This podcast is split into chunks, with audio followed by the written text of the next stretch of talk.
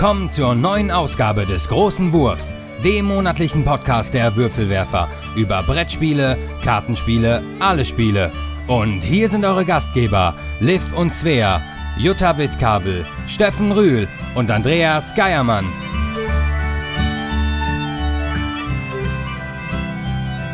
Herzlich willkommen bei den Würfelwerfern!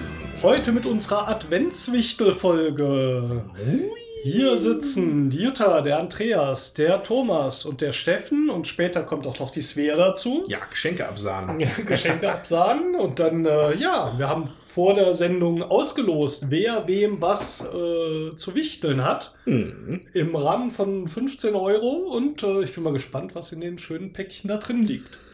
Genau. Ja, Und ja. wir hatten eine Wichtelfee, weil das konnten wir natürlich selber nicht machen. Also nochmal vielen Dank an Lisa, das ist Thomas Genau. Frau, Danke. die da äh, sich bereit erklärt hat, die Sachen aus dem Topf zu ziehen und eine E-Mail zu schicken. zu spielen. Ja, wir hoffen, dass ihr hier draußen auch alle ein bisschen äh, weihnachtlich schon seid. Ne, wir müssen ja, also wir, wir ne, Spoiler, wir nehmen ja immer was früher auf, aber äh, ist- wenn die Episode rauskommt, geht es schon, glaube ich, Richtung zweiter Advent, wenn mich nicht alles täuscht. Und ja, genau. Bisschen festlich wird es heute. Wir haben viel Feedback bekommen zu unserem Messe-Podcast und da dachte ich, da würde ich jetzt gerade mal ein paar Sachen äh, noch vorlesen. Ja, erstmal äh, danke für das Feedback. Äh, Langsam kommt mal Leben in die Bude. Wir freuen uns. Machen das jetzt bald zwei Jahre. Aber Es wird immer mehr es Feedback. wird mehr. Ja, der Kai hat uns ganz schnell angeschrieben, hat gesagt, Mensch, es wäre fantastisch, wenn wir doch Timestamps hätten, weil wir haben über so viele Spiele gesprochen und er musste googeln und hat sie nicht immer gefunden. Ja, ich dachte, ich komme damit weg. Ja. mein, normalerweise mache ich das ja beim Schneiden. Haben wir irgendwie vor vier, fünf, na nicht so lange, drei, vier Episoden angefangen. Mhm. Aber wir hatten halt so viele Spiele in dem Spiele-Podcast, habe ich gedacht, ja komm, war ein bisschen Zeit, äh, äh, Zeitdrang. Ja, aber Kai, wir haben das dann nachgeholt. Ne? Genau, inzwischen gibt es die Timestamps. Äh, der Andreas hat sich noch mal hingesetzt und hat äh, alles aufgeschrieben. Und wenn ihr jetzt auf die Website geht, bei würfelwerfer.net unter dem Eintrag des DGW 21, äh, unser Essen-Podcast, da findet ihr alle Spiele, über die wir gesprochen haben und die Verlage. Ja, Ist auch ja. dazu geschrieben. ja, Und da könnt ihr alles noch mal anschauen. es waren sehr viele. Tatsächlich. Das war echt eine. Sehr, viele. sehr, sehr viele, ja. Bettina hatte geschrieben, dass sie auch am Samstag mit ihrer Freundin auf der Messe war und dann fast ausschließlich in Halle 3 unterwegs war und doch echt entspannt gespielt hat. Das fand ich mal echt interessant. dann, Wie dann du war das sie gemacht? das, die uns die Tische mal. weg. Aha, jetzt wissen wir, wer das war. Äh, bei allem, was ich mit dem Samstag verbinde, war entspannt jetzt nicht unbedingt dabei, aber ich war nachher auch nicht mehr in Halle 3, also offensichtlich gab es trotzdem noch Platz. Aber in Halle 6 wäre es ziemlich eng gewesen. Äh, das war die Cosplay-Rollenspielerhalle. Da war es wohl. Wo? In der, in der 6. Halle 6. Genau. Genau. Ja, Highlights waren für die Bettina neben Meeple Circus auch noch Nomads, was mir gar nichts sagte. Da schreibt sie aber gleich noch was dazu. Und Azul. ja, beides eher ruhigere Spiele und ich mag die Ausstattung. Bettina, wir wissen ja, du hast es auch mit äh, schön ausgestatteten Spielen. Da war ich sicher, dass Azul bei dir gut ankommt. Ja, äh, also die Ausstattung ist es nicht bei Azul, was mich stört. Ja, Nomads, äh, schreibt Bettina, ist von Ludonaut und gehört zu einer Spieletrilogie. Oh Captain ist das erste davon. Komplett andere Mech Spielmechanik wie Nomads, aber mit den gleichen Spielcharakteren. Es gibt ein Lagerfeuer und acht Stapel mit Spielsteinen, die im Spiel verteilt werden. Man bekommt Kärtchen, die man dann gegen Legendenkarten eintauschen kann. Habe ich auch. Na, es gibt so viele Spiele, man kann echt nicht mehr alles kennen. ja. Aber vielen Dank für die Informationen. Markus Lübben schrieb, ähm, er hat viele tolle Leute getroffen und das ein oder andere Spiel zum Verlosen in der Facebook-Community Brettspielwiese ausgehandelt. Oh, die Brettspielwiese. die Brettspielwiese. Das ist eine unheimlich aktive Facebook-Gruppe. ja, Die Wahnsinn. ist so aktiv, dass ich immer denke, wenn ich dann einen Eintrag äh, sehe und ich will noch mal was nachgucken, dann ist der schon seitenweise unten. Also da geht's echt ab. Schaut mal rein, Brettspielwiese äh, auf Facebook ist echt klasse, was Genau. da alles Steffen los und, ist. Steffen und ich, wir treiben uns da auch immer regelmäßig rum. Mhm. Weil da, also die viele Leute, ihre Leute reden halt viel über das, was sie gespielt haben. Fotos zeigen sie von ihren Spielen. Äh, Regelfragen. Also wenn man, wenn man Ja. mal, wenn man gerade mal nicht weiter weiß, einfach mal auf Verdacht in die, in die Brettspielwiese reinposten, dann würde mich das nicht wundern, wenn innerhalb von wenigen Minuten da jemand dir die Antwort zugibt. Äh, ist eine coole Sache. Ja, und der Markus schrieb, seine Highlights der diesjährigen Messe sind Rajas of the Ganges von seinem Lieblingsautorenpaar Inka und Markus Brandt. Da freue ich mich ja auf das äh, Legacy-Spiel, das dann im Januar, glaube ich, rauskommen soll. The Networks und das wunderschöne und interessante Spiel Noria. Das würde ich auch gerne mal ausprobieren. Das Ja. war es von dieser jungen Autorin, ne? Das- Genau. Der mit dem Sophia Wagner. so aufwendig äh, Ja. zeichnerisch wirkte. Ich glaube, ich bin an ihr an ihr einmal vorbeigelaufen. Sie stand an einem Stand und hat gerade, glaube ich, ein Interview gegeben. Ich glaube, das war sie. Ich bin mir auch nicht sicher. So, und dann schrieb uns noch mal der Andreas, der uns auch besucht hat beim Spiele, äh, wie, nannte sich das? Podcaster Meet. Meet. Genau. Ich bin übrigens einer derjenigen, die Pandemic Legacy 2 von der Spiel mitgenommen haben. Wir hatten Teil 1 direkt nach dem Kauf durchgespielt und ich habe mich seitdem auf den neuen Teil gefreut. Auch hier sind wir nun schon im Mai angekommen. Der überholt uns jetzt Oh noch mein Gott. Ja. mit unser Pandemic Legacy 1. Aber wir kriegen es auch irgendwann fertig. Wir sind ja relativ beständig im Moment dabei. Ja, und Andreas schrieb auch, ansonsten konnte ich aber leider auch den Trend zu ausverkauften Spielen feststellen. Bei den großen Verlagen fand ich es nicht so schlimm. Die Spiele kann man ja auch nach der Messe noch bequem kaufen.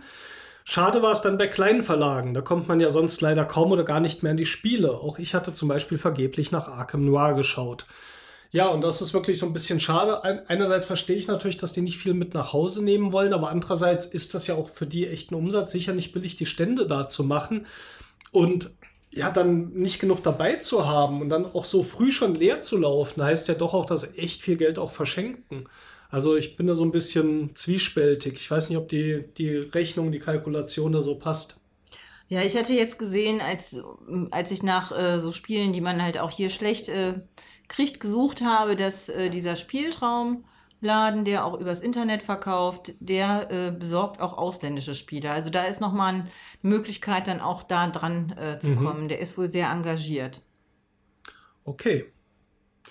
Ja, und als Abschluss schrieb, schrieb Andreas, PS, die Soundqualität war in der Tat noch mal etwas besser, obwohl ich sie sonst auch schon gut fand. Yay. By the way, könntet ihr eventuell Beiträge für die Meeple Show etwas lauter aufnehmen? Das sind also unsere Videos, die Mystery Games. Da seid ihr leider immer so leise, dass ich kaum was verstehen kann, gilt aber leider auch für einige der anderen Co-Hosts. Ähm, wir haben das letzte Mal das Mikro auf jeden Fall nochmal näher rangestellt. Wir machen das auch heute. Wir werden nämlich heute beim Wichteln auch das Auspacken aufnehmen und in den nächsten Wochen online stellen. So als kleine Mystery Games. Und ähm, wir versuchen da nochmal den Sound was hoch zu regeln und hoffen, dass es dann alles perfekt wird. Ja.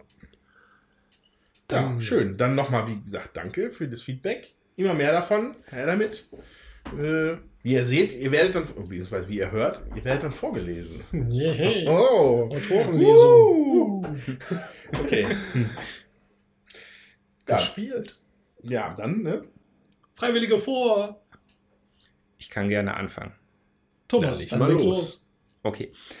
Ähm, ja, ich habe jetzt zuletzt gespielt das Arkham Horror Kartenspiel, also das ähm, Legacy, äh, nicht Legacy, sondern Living äh, Card Living, Game. Living Card Game, genau, das wollte ich sagen. Ähm, und fand's sehr gut. Wir haben jetzt nur, also ich habe mit Lisa das Einstiegsabenteuer gespielt. Mhm. Das ist ja auch ein koop op- kooperatives Spiel, so wie das Herr der Ringe Living Card Game auch. Mhm. Und es hat uns beiden soweit sehr gut gefallen und wir sind schon gespannt auf neue Abenteuer. Muss ich noch irgendwas sagen zu dem Spiel? Ja, es, Ja, also- ja, man kann natürlich die Story sollte man dann nicht spoilern. Ja, Das also ist die vollkommen Mechaniken halt richtig. so ein bisschen, ne? Was, was Ja. macht man überhaupt? Was macht man da überhaupt? Ja, also man spielt auf jeden Fall, ja, es ist ja schon, ich muss jetzt mal fragen, das wisst ihr bestimmt, ist das quasi die gleiche Lizenz, die auch das Arkham Horror Brettspiel? Ja, Also die Lizenz bedient oder- weiß ich jetzt nicht mal, weil eigentlich ich weiß nicht, wie die Lizenzen von Lovecraft in irgendeiner Form geregelt sind, aber Ja. Achso, Lovecraft hat keine Lizenzen mehr, der ist schon lange genug tot. Ja, aber aber er Arkham? Horror ist natürlich ein geschützter. Begriff. Aber es spielt, also es hat nichts mit den Mechaniken zu tun, die Arkham Horror generell hat, außer dass es noch auch sowas wie Ausweichenproben und so gibt und natürlich Ja. Angriffswürfe und so. Ja, und halt den Klassiker Ausdauer und geistige Gesundheit. Genau. Ne? Das spielt ja das immer eine sehr große Rolle. Das ist ja, quasi genau. erwa- erwartet. Das muss man, das muss man haben, wenn man ein Cthulhu-Spiel Ja, hat. Ne? Ja, ja, und auch sonst ist es halt so, dass man, also für mich jetzt zumindest relativ klassisch, das ist ja bei Arkham Horror, dem Brettspiel auch so, wenn ich mich nicht irre, dass man halt Hinweise finden muss. Richtig, stimmt, das teilen sie Ja. auch. Ja. Genau. Und ähm, ja, mit den, mit den Hinweisen kann man halt quasi in der Story fortschreiten. Und es gibt da zwei unterschiedliche Decks. Es gibt einmal das Szenendeck und um im Szenendeck weiterzukommen, muss man halt Hinweise finden. Mhm. Und ähm, laut Regel ist es halt so, dass es gut ist, wenn man im Szenendeck vorankommt. Und dann gibt es aber noch das, wenn ich mich nicht irre, Mythos-Deck. Ja, ich glaube, das so, ja. Ja, da kommt jede Runde kommt ein Verderbnismarker auf das Mythos-Deck. Und wenn dort ein bestimmter Schwellenwert erreicht ist, dann schreitet man im Mythos-Deck voran und das ist dann eher nicht so gut. Mhm. Da geschehen dann eher negative Dinge. Ähm, und durch, durch diese Mechanik hat man natürlich so einen gewissen Zeitdruck in dem Spiel. Irgendwann äh, will und sollte man fertig werden. Ja, und man spielt, glaube ich, so sowas wie Detektive oder also das sind Charaktere, die man Richtig. übernimmt. Ne? Und die haben spezielle Decks, die haben bestimmte Fertigkeiten und die kann man halt erweitern dann im Laufe der, der Kampagne, so wie es dann halt voranschreitet. Ähm, ja, ich habe es ja mal einmal ausgeliehen von dir, Steffen, und ich finde es ja eigentlich auch cool. Ich bin aber trotzdem, also erstmal habe ich es jetzt monatelang nicht kriegen können. Hm. Also vor zwei Monaten hätte ich es mir auf jeden Fall gekauft, weil Ja. ich da so heiß drauf war.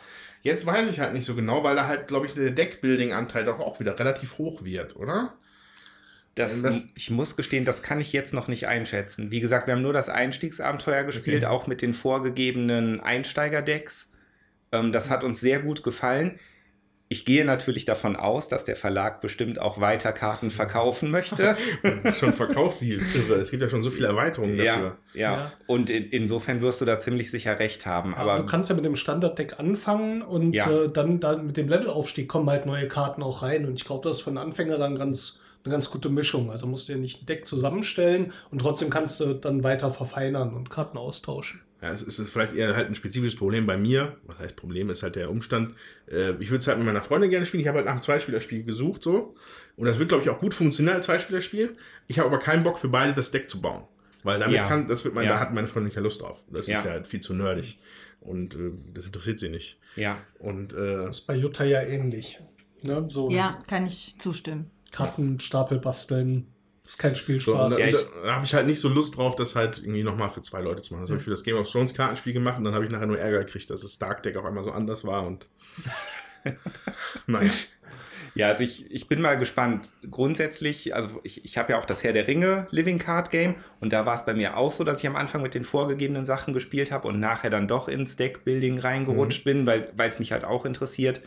Es besteht natürlich durchaus die Möglichkeit, dass das hier ähnlich sein wird. Ja, wenn wir schon über Lovecraft sprechen, muss ich mal was ganz Spielefernes äh, erwähnen. Und zwar bin ich über ein super schönes Buch gestolpert in der Buchhandlung. Und das ist H.P. Lovecraft, das Werk von Leslie Klinger.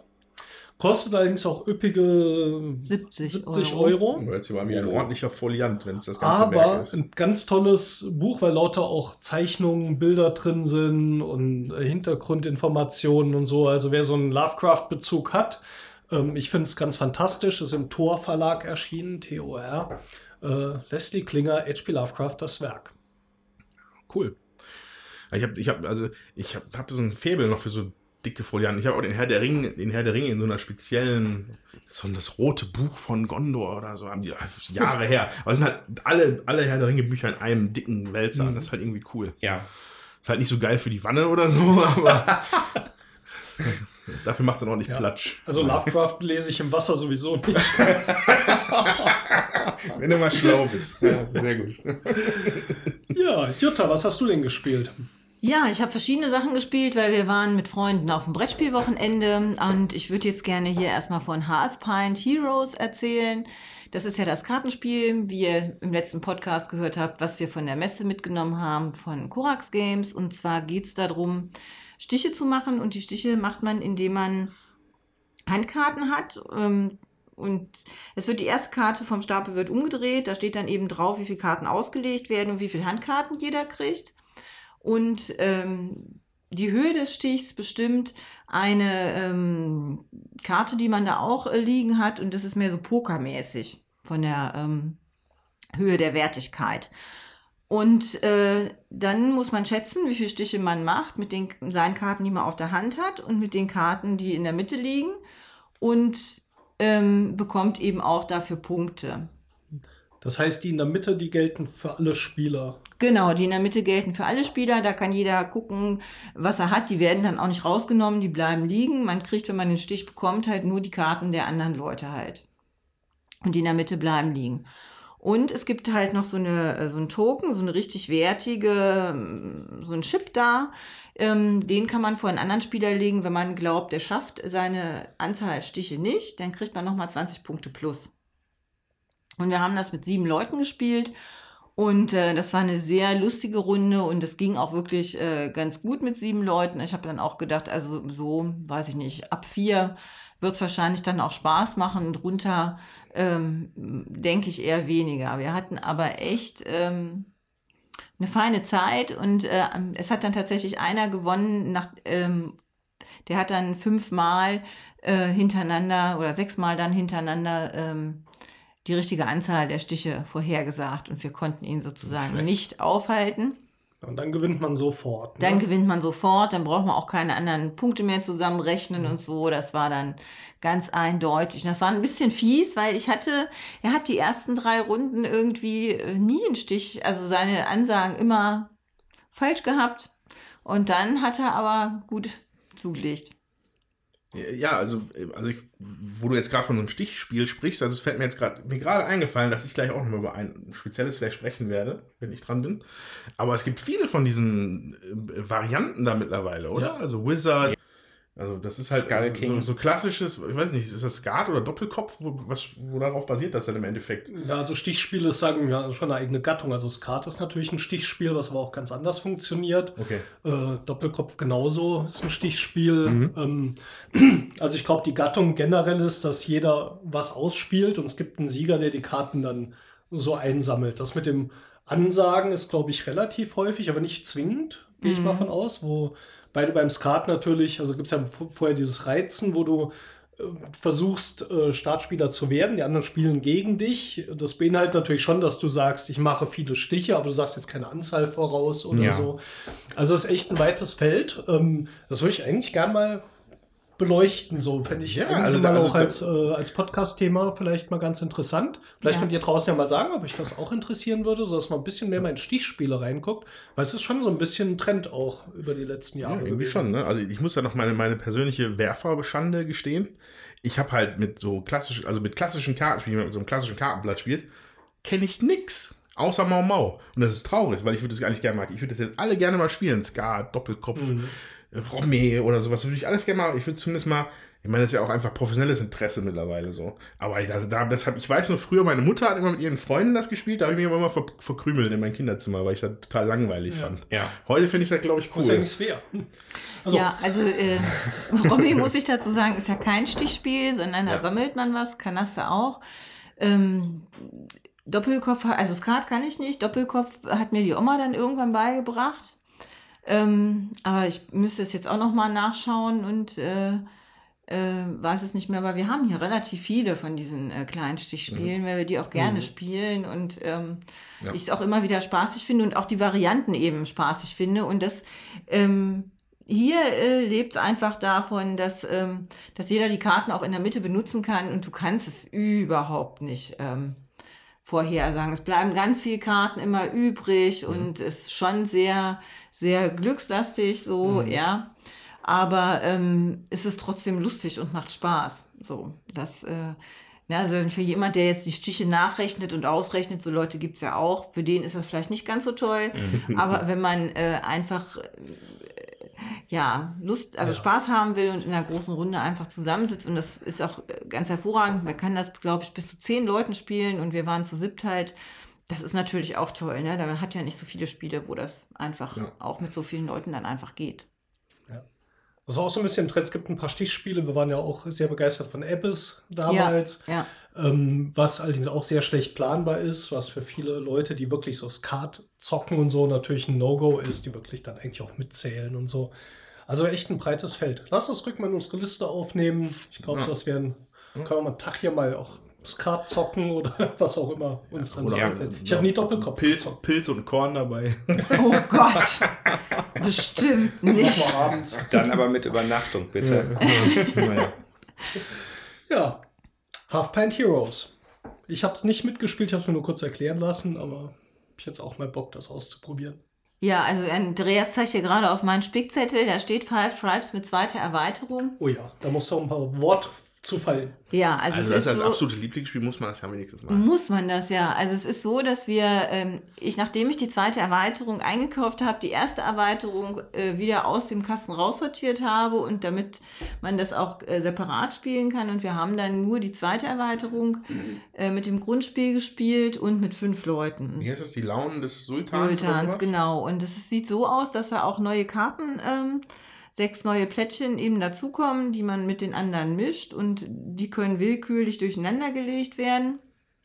Und dann äh, kommen da auf diese Plättchen, das nennen sich die Städte des Sultans, kommt halt äh, eine Karte drauf. Mhm. Die ist offen. Und man soll halt diese Karten eben sammeln, damit man da eine zusätzliche, ähm, man kriegt davon einen Bonus, also und wenn man, äh, je mehr Städte des Sultans man besetzt hat, kriegt man halt auch nochmal Zusatzpunkte. Das Okay. potenziert sich. So, und das ähm, haben wir dann halt mit aufgenommen. So, ich muss ehrlich sagen, so vom Hocker gerissen hat mich jetzt die zweite Erweiterung, ohne die erste nicht unbedingt. Also, ähm, und wir haben mit fünf Leuten gespielt. Also in dieser zweiten Erweiterung ist nochmal eine, äh, ein Satz äh, Figuren und Zelte und alles Mögliche für eben fünften Spieler. Das machte das dann sehr unplanbar auch. Und ähm, ja, also ich würde es gerne erste, zweite Erweiterung nochmal zusammenspielen und dann auch mit maximal vier Leuten. So, meistens gefällt mir Five Tribes ja mit drei Leuten eh am besten, weil man auch ein bisschen Planbarkeit hat.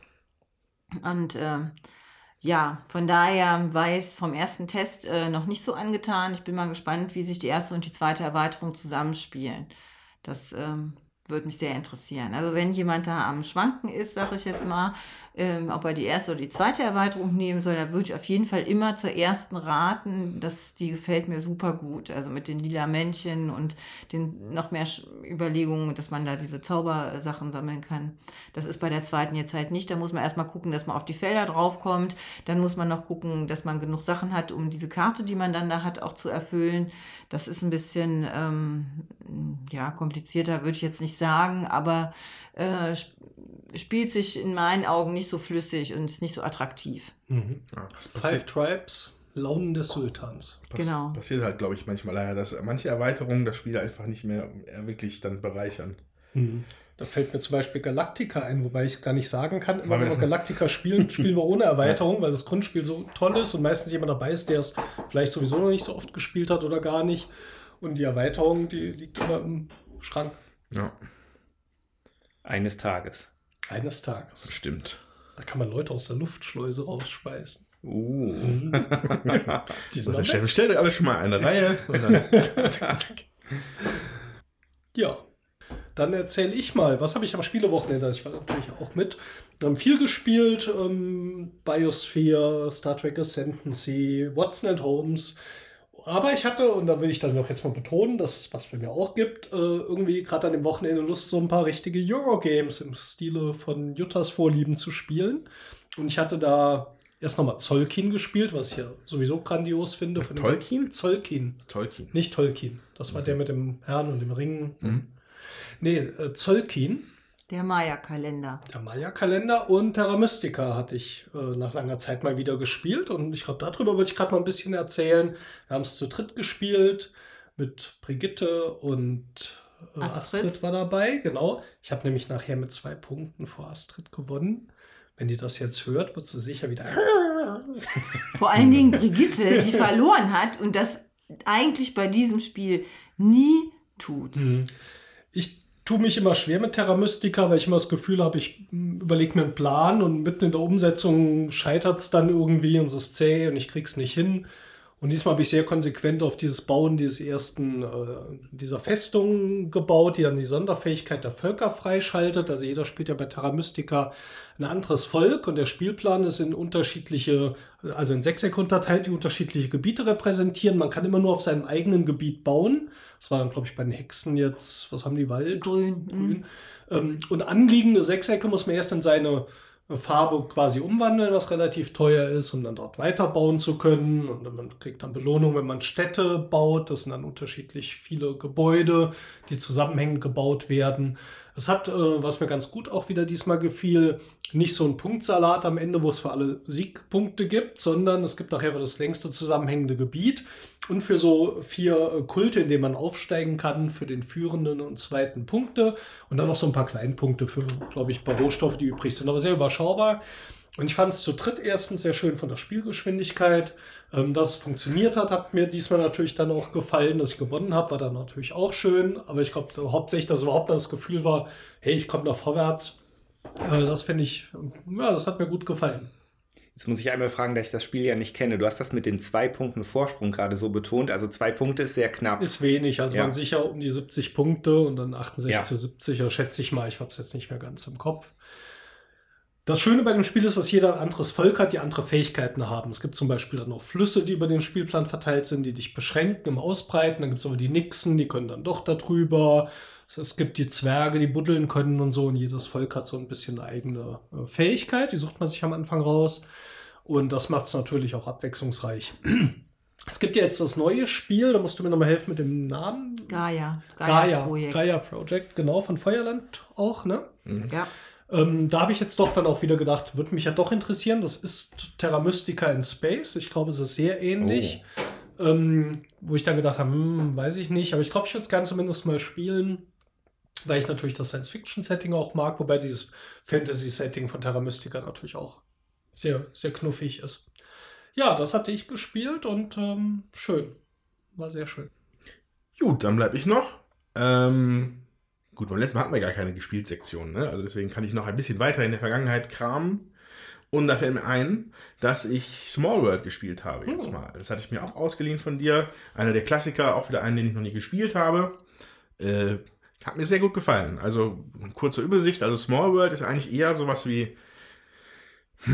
Also das, das verkauft jetzt deutlich unter Wert, wenn ich sage, dass es sowas wie Risiko ist. Ja, aber es kommt einem in den Sinn, ja. Ja, weil man, man es hat, hat einen Spielplan, der so eine Fantasy-Welt darstellt, in, in, Felder eingeteilt und da platziert man halt Plättchen von seinem Volk.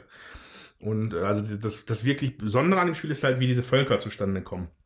Und zwar sind die mal eine Kombination aus Attribut und halt einem Fantasy-Volk. Also dann gibt es dann zum Beispiel äh, äh, wütende Orks oder Waldmenschen. Also du hast halt Wald und Menschen. Mhm. Und ich hatte zum Beispiel handelnde Elfen, also Händlerelfen. Das war das erste Volk, was mhm. ich hatte. Genau, und, und diese Kombinationen geben dir halt zum einen eine bestimmte Menge an Plättchen. Also, also Handel, Händlerelfen sind nicht so viele von auf der Welt, wenn man es vergleicht mit irgendwelchen Sabbernulen oder so. Ähm, haben natürlich aber dann entsprechend gute Fähigkeiten. Also ich habe dann irgendwie mehr Geld bekommen durch die. Äh, ja, und äh, dann breitet sich halt auf diesem Spielfeld aus. Und dann die zweite besondere Mechanik ist, dass man sein Volk aussterben lassen kann. Das heißt, die Marker bleiben erstmal liegen. Ich glaube, nur noch einer pro Feld, weil dann die untergegangene Zivilisation von diesem Volk dann noch ist und dann beginnst du mit einem nächsten Volk, was du auch dir ersteigerst aus einem, aus einem Track. Hm. Ja, und das hat, das hat wirklich Laune gemacht, muss ich sagen. Ich habe ich hab, äh, tatsächlich gewonnen. Ich war sehr überrascht. Das war ganz knapp am Ende. Aber die äh, Camp, die, wie hießen sie? Kampierenden Meermänner. Fand ich lustig, allein schon der Widerspruch. Aber die haben es dann gemacht, weil die hatten, die waren ziemlich gut. Äh, ja, Small World kennt ihr wahrscheinlich alle, jede Menge Erweiterungen, tolles Spiel mhm. von Days of Wonder, wenn mich nicht alles täuscht. Genau, Days of Wonder, das hätte ich jetzt auch gesagt, aber wer es, also Spielautor kann ich dir jetzt nicht sagen. Wir haben es gerade mal aus dem Regal rausgekramt, Small World, und es ist von äh, einem Philipp Kiers, Kiers, ich habe es wahrscheinlich völlig verkackt. Also, ich, ich, nehme an, es ist Franzose, weil es ein Philippe hieß oder sowas. Mhm. Naja, jedenfalls ein, ein begnadeter Entwickler, weil das war ein cooles Spiel. Ja, kann ich jedem nur empfehlen. Ähm, wie ist denn das? Also muss man, also kommt es im Spiel auf jeden Fall vor, dass man sein Volk aussterben lässt oder besteht auch die Möglichkeit, dass man mit einem Volk durchspielt? Also ich, ich glaube, das ist, das ist quasi, das ist ein Muss dass du die Leute aussterben lässt. Also so zwei bis drei Völker, die brauchst du sicherlich in dem Spiel. Ja. Was, das ist halt Teil der Mechanik, weil wenn du deine Plättchen gelegt hast, irgendwann bist du so ausgebreitet, du kannst, du hast keine Handlungsfähigkeiten mehr, weil du ja. immer ein Plättchen liegen lassen musst. Und, äh, und eigentlich möchtest du sogar mit einem anderen Volk dann kommen, weil du noch deine eigenen Völker dann, du kannst dann quasi die, die Gebiete wieder aufrollen oder von anderen Leuten von hinten irgendwelche wegklauen. Ähm, also es ist sehr dynamisch, das Spiel tatsächlich. Ja. So. Klingt sehr gut. Mhm. Äh, vielleicht eine Empfehlung. Äh, also das Spiel ist super, es hat nur super viele Tokens. Es oh, ist, ja. echt, äh, oh, ja. ist echt viel am Sortieren und am Machen. Und es gibt eine sehr schöne App. Und es gibt auch eine PC-Umsetzung, die es auf Steam auch gibt. Und äh, da habe ich noch mehr Spaß mit, weil viel von diesem Handling und auch das Zählen der Punkte ähm, dann abgenommen wird. Ähm, ist also auf jeden Fall eine Alternative. Wer mal reingucken will in Small World, äh, probiert vielleicht mal die App aus, bevor ihr euch das Spiel kauft. Äh, das Spiel ist auch toll, also nichts gegen zu sagen. Aber wenn ich so zwischendurch mal spielen will, mag ich das, dass ich dieses ganze Handling mit den Tokens nicht habe. Ja. ja. Ja, das ist ein richtiger Setzkasten da drin mit den Plättchen. Das ist schon echt krass. Ja, das ist schon richtig, aber ich würde es halt auch gern noch mal spielen. Und dadurch, dass der Steffen die Ja. App spielt, kommt das sie halt kaum noch auf den Tisch. Das ist natürlich schade. So, ich, ähm, wir haben das, glaube ich, ein oder zweimal gespielt. Mir hat das auch gut gefallen. Also ich würde das auch gerne öfter spielen. Dann lassen wir es mal hier liegen. Dann können wir das gerne machen. Ich lese gerade, dies ist eine Welt voller Hiebe. So viel ist klar. Ja, ja, das ist schon ein bisschen, auch ein bisschen ulkig gemacht. Also das ist wirklich sehr nett. Äh, okay. Ja, Small World von Philipp Kayatz. Kayatz. Kayatz. Kayatz. Also K-E-Y. K-E-R-T-S. Hm. Nun gut. Gut. So, dann bei unserem letzten, äh, beim zeitlich am nächsten gelegenen Treffen, haben wir Terraforming Mars mit den Erweiterungen gespielt, was vielleicht auch ganz interessant ist für euch da draußen. Ja, also Terraforming Mars haben wir ja einen eigenen Podcast zugemacht, braucht man nicht viel zu erklären.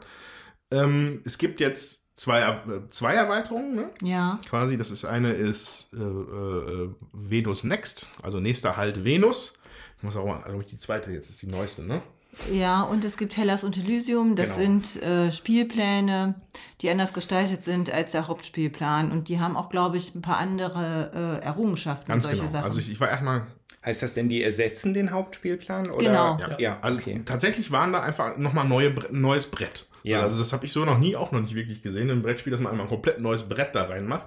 Also ne, Terraforming Mars spielt halt auch auf einem geografischen bekannten Bereich vom Mars und dann äh, äh, Elysium ist die Rückseite Mhm. und Hellas ist dann irgendwie der Süden, glaube ich. Da ist, glaube ich, da ist noch so ein, eine Polkappe drauf, wo du ganz viel Wasser, äh, Wärme generieren kannst. Also ich kann dir nur sagen, wir haben es, glaube ich, ausgepackt, aber noch nicht gespielt. Deswegen kann ich es dir gar nicht sagen. So, ähm, wirklich un wichtig sind die Unterschiede in den, in den Meilensteinen und den, Erru wie heißt das zweite? Er- Meilensteine und das andere ist die Ich meine Errungenschaften. Errungenschaften.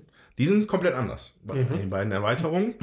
Ähm, genauso wie das Platzieren, also wie, wie, die, wie die Ressourcen so verteilt sind. Also äh, wir haben Elysium gespielt, also, also ich glaube Hellas ist, also fand ich dann lustig, hat mich ein bisschen an, an äh, Red Mars, Green Mars und Blue Mars erinnert. So drei Bücher, die ich mal gelesen habe, so eine berühmte Science-Fiction-Trilogie. Halt ein rotes Brett, ein blaues Brett und ein grünes Brett. Naja, sorry. Äh, da war halt ganz interessant, dass der komplette Süden war, kommt, da war nichts, da war nur Sand. Ja. So, und und äh, du, allerdings, also du kannst da nicht, du kannst da nicht so viel absa absahen, wenn du da Plättchen legst. Allerdings gibt es in dem Fall dann den Meilenstein oder die Errungenschaft, eins von beiden, dass wer die meisten in der südlichen Hemisphäre hat, kriegt halt diesen Meilenstein. Also da haben sie sich dann noch ein bisschen was einfallen lassen, das ein bisschen anders zu machen. Das ist ein riesiger Haufen Karten, der dazu gekommen ist. Okay.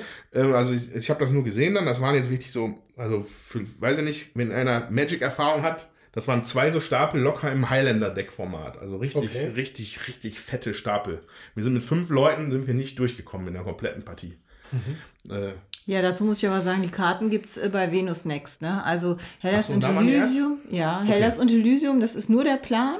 Und äh, Venus Next hat dann die Karten und glaube ich okay. nur so eine kleine, ähm, so einen kleinen äh, einen Außenposten, ne? Genau, also da, Zum da wäre ich jetzt noch zugekommen. Ich wusste halt nicht, aber klar, wenn die Karten nur daher kommen, auf jeden Fall fand ich, es waren halt irgendwie, ich meine, es sind ja schon immer extrem viele Karten. Ähm, bei Venus Next kommen aber noch, natürlich nochmal ähm, Venus-Karten speziell dazu, weil also es gibt halt dann ein kleines Venus-Tablett, was nebenher liegt. Und, ähm, und das bringt dann ins Spiel eine, eine neue Token-Art, sag ich mal. Also es gibt ja diese Mikroben und sowas, Ja. was man auf den bisherigen Karten hat. Und jetzt bei Venus, das sind äh, Gleiter, werden die genannt. Und das ist dann da die, die Sachen, mit denen man das da machen kann, weil das ist natürlich wissenschaftlich auch wieder sehr nerdig und cool, dass halt die Städte auf, dem- auf dem Mars, äh, auf der Venus halt nur schweben in den Wolken, weil auf der, wenn du die auf dem Boden hättest, würden sie einfach zermalmt und mit Schwefelsäure zersetzt. Ja. bei 400 Grad. Deswegen schweben ist es halt auch wirklich von der NASA so nur so Theorien, dass man halt, wenn dann Städte oben in den Wolken baut, die dann oben drauf schweben. So. Also das basiert halt da drauf. Die NASA hat ja tolle Sachen vor. Ja, die, haben, die haben ja viel Zeit, über sowas nachzudenken. Aber was mich jetzt interessiert, spielt sich's denn anders?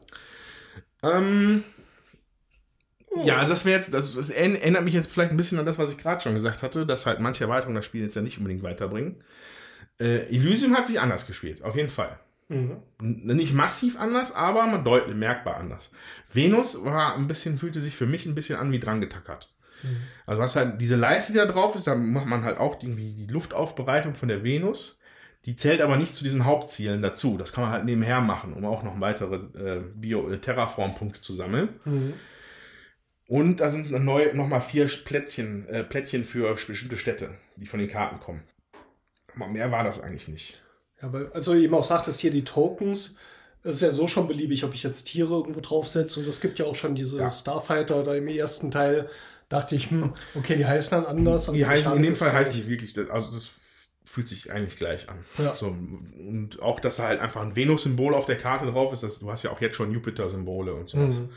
Ähm, das ist halt dann nicht so. Dann würde ich auch noch über eine Erweiterung sprechen wollen, ähm, die ich mitgespielt habe. Und zwar geht es um die Erweiterung ähm, von Marco Polo, die Gefährten. Da hatte ich das Glück, ähm, dass Freunde von uns die schon haben, auch begeisterte Marco Polo-Spieler sind und ähm, das, äh, ja, also Tim und Anja, ne? Und ähm, wir haben dann also ich hatte dann die Möglichkeit, das mit der Erweiterung eben auch zu spielen und wir waren zu viert und da war das echt großartig, dass diese Erweiterung dabei ist. Das ist so ein Stadtteil Venedig. Da hat man nochmal äh, so die Möglichkeit, auch einen Würfel einzusetzen, da zu reisen und Punkte zu bekommen oder Sonderfähigkeiten oder Sondereinkommen. Und das äh, hat mir gut gefallen, weil zu viert sind ja manchmal doch die Felder ein bisschen knapp äh, und man muss viel Kosten bezahlen, wenn man dann nur auf dem Hauptplan rumreist. Und ähm, das hat jetzt die Erweiterung ein bisschen außer Kraft gesetzt, muss ich sagen. Da konnte man noch andere Möglichkeiten ähm, schaffen, Punkte zu generieren oder eben auch äh, Häuser zu platzieren. Äh, der Julian, der auch mitgespielt hat, der hat alle seine Häuschen untergebracht. Unglaublich. Ja, hat Spaß gemacht. Also kann ich empfehlen, wenn man Marco Polo wirklich mit vielen Leuten spielt. Also wir haben die jetzt nicht. Wir spielen ja auch, glaube ich, hauptsächlich zu zweit. Dann, ich glaube, dann reicht das normale Brett auch aus. Ähm, war aber sehr schön. Klingt aber schön, wenn es ein bisschen weniger zäh ist, was mich bei Marco Polo ja immer stört. Ich habe nur so das Gefühl, boah, ich komme da nicht vorwärts. So, ist ja nicht so ganz mein Spiel.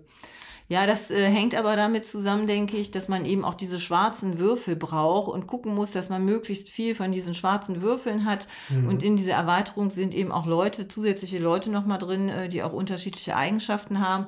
Und da hatte ich jetzt eine, die noch einen extra Würfel hatte, zusätzlich.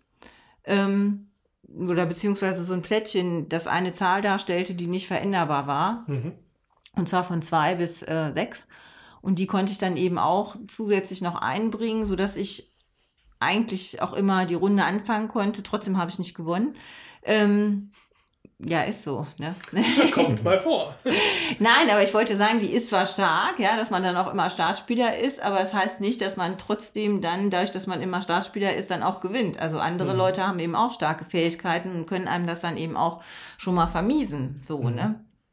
Wie heißt Wenn man die schlecht gewürfelt hat. Marco Polo? Die Gefährten. Die Gefährten. Ist auch, ähm, wo ist der Marco Polo? Danach? Marco, Marco Polo die zwei Türme. Hans im Und Glück. danach Marco Polo, die Rückkehr von Marco Polo. Ja, Jetzt habe ich es erst verstanden. Ja, okay. Und dann noch zwei kleine Sachen würde ich erzählen wollen. Und zwar das eine Spiel, an das ich mich gerade erinnert habe, weil wir von Stichspielen gesprochen haben. Und zwar haben wir nach Terraforming Mars noch eine sehr launige Runde Witches gespielt. Ah ja, ist auch schön. So, Witches ist die Amigo-Version von einem Spiel, das sich Hard Switch nennt. Mhm. Und Hard Switch basiert eigentlich auf Hearts, also dem klassischen Microsoft Ja. Computerspiel. Also nicht Microsoft hat es nicht erfunden, aber da kennen Ja. es, glaube ich, halt alle her, so wie Ja. Solitär. Ja, also es ist im Prinzip Hearts, also so ein, so ein Kartenspiel, also quasi mit so Anti-Stichen, keine Ahnung, schwer zu beschreiben. Man will es halt nicht, gar nicht, diese, diese, diese äh, Herzkarten bei Hearts. Und hier sind das halt, die Karten sind in vier Elemente eingeteilt. Erde, äh, Luft, Wasser und Feuer. Und man möchte die Feuerkarten nicht haben, weil die geben immer Negativpunkte. Und das sind halt die, die Herzen aus Harz. So, und dann gibt es noch spezielle Hexen, die dann halt äh, Sachen nochmal multiplizieren, den Schaden, den du bekommen kannst. Und äh, dann gibt es halt immer noch die Möglichkeit, halt all in zu gehen, indem man versucht, dann schafft, alle roten Karten zu kriegen. Dann kriegen nämlich alle anderen die Negativpunkte und du nicht. So, und das äh, auch ich, wie gesagt, ich kenne mich mit diesen Kartenspielen nicht aus und auch Hearts zählt dazu, kenne ich. Pff, meine Kumpels da, einer hat erzählt, er hat das irgendwie stundenlang beim Bund gespielt. Äh, Also der war ein Vollprofi, was Hearts angeht. Also ich spiele einfach nur mit. Ähm, aber es war sehr lustig. Also muss man wirklich sagen. Kann ich auch nur empfehlen. Ist auch nicht so fürchterlich, die, also halt von Amigo Witches. Die Leute kennen vielleicht auch von Amigo Wizards oder Wizard. Mit diesen fantastischen Artworks. ähm, das, Ironie. das ist bei Witches ein bisschen besser gelöst. Also das ist immer noch nicht schön, aber es ist zumindest zweckdienlich, sage ich mal. Mhm.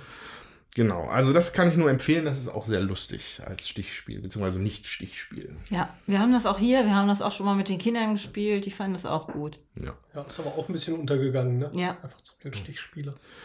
So, und als allerletztes nur noch möchte ich noch einen kleinen Hinweis loswerden. Und zwar an alle Leute dort draußen, die sich Flucht von Friedemann Friese geholt haben. Erwartet nicht, dass das ein Spiel ist. Nicht, also, das hört sich mega negativ an. Das ist natürlich ein Spiel. Aber ich glaube, eigentlich ist es erstmal ein Rätsel. So, und mehr sage ich nicht dazu. Weil das wäre jetzt so spoilermäßig, also da erzähle ich noch mal ein bisschen mehr davon, äh, wenn wir es mal richtig, wenn wir es mal gepackt haben, weil wir das Rätsel mal gelöst haben. Aber ich finde das Konzept sehr cool. Es ist aber eigentlich eher ein Rätsel, erstmal, als alles andere. Also ich bin jetzt überhaupt nicht neugierig. Gar nicht. Aber es ist wirklich cool. Aber das soll, soll man sich selber angucken. Ja, bei uns haben sie auf dem Spielewochenende gespielt und waren äh, total unterwältigt. Also haben gesagt, nie wieder. Aber vielleicht ist das auch dieser Warnhinweis dann sehr sinnvoll, wenn Ja. man ein Spiel erwartet und es ist dann eher ein Rätsel. Würde das natürlich erklären, ja. Das nicht heißt, dass da nicht ein Spiel draus wird. Ich weiß nur, dass es dieser, der Prolog ist. Wir sind damit Mhm. noch nicht geschafft, das Rätsel zu lösen. Haben es nur einmal probiert bisher. Aber ja, ich glaube, das Ding hat sehr viel Potenzial. Gefällt mir sehr gut. Das war's. Dann können wir jetzt Geschenke auspacken. Uh, Geschenk, Ja, Geschenk, ja. Geschenk. Ja. Müssen wir jetzt mal die Svea rufen, die möchte ja mitmachen. Genau. Alles klar. Und dann sprechen wir uns später wieder.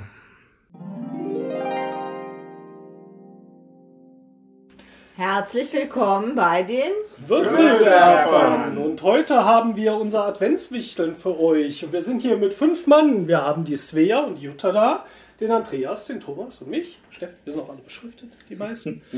und wer zuerst auspacken darf, das ist der, der zuerst eine 6 würfelt. Deswegen mal los, jeder einen Würfel und los. Vier, drei, fünf. Können ein längeres Oh, die Svea hat gewonnen. Svea, dann gehe ich mal dein Geschenk holen. Dann Lass tausche ich mal den Platz. Mitte. Ja, genau. Dann pack mal aus. Ich auch. Asterix und Obelix Mission Zaubertrank. Ja, Cool. Richtig aus. dann würde ich sagen, spielen wir das mal. Ja. Bis gleich. Bis gleich. Bis gleich.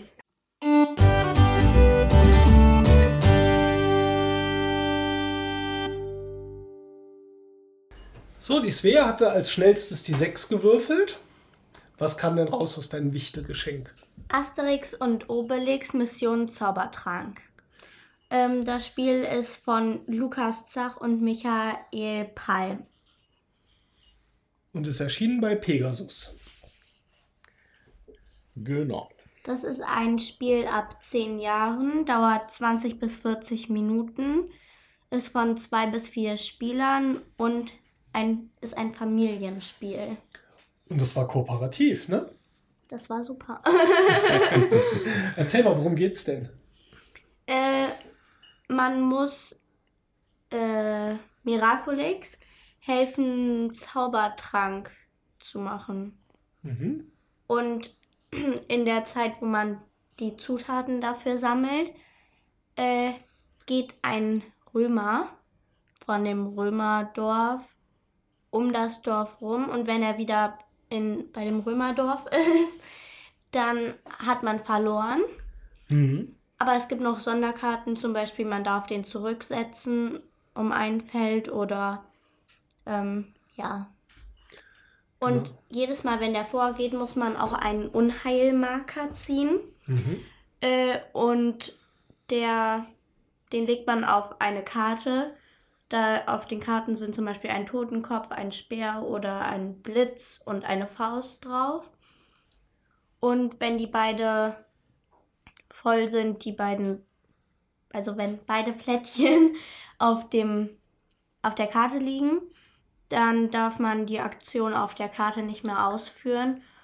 Und es gibt aber noch eine Karte, da darf man zwei Plättchen ziehen und die gleichen Plättchen, die man gezogen hat, die darf man weglegen von dem Spielplan.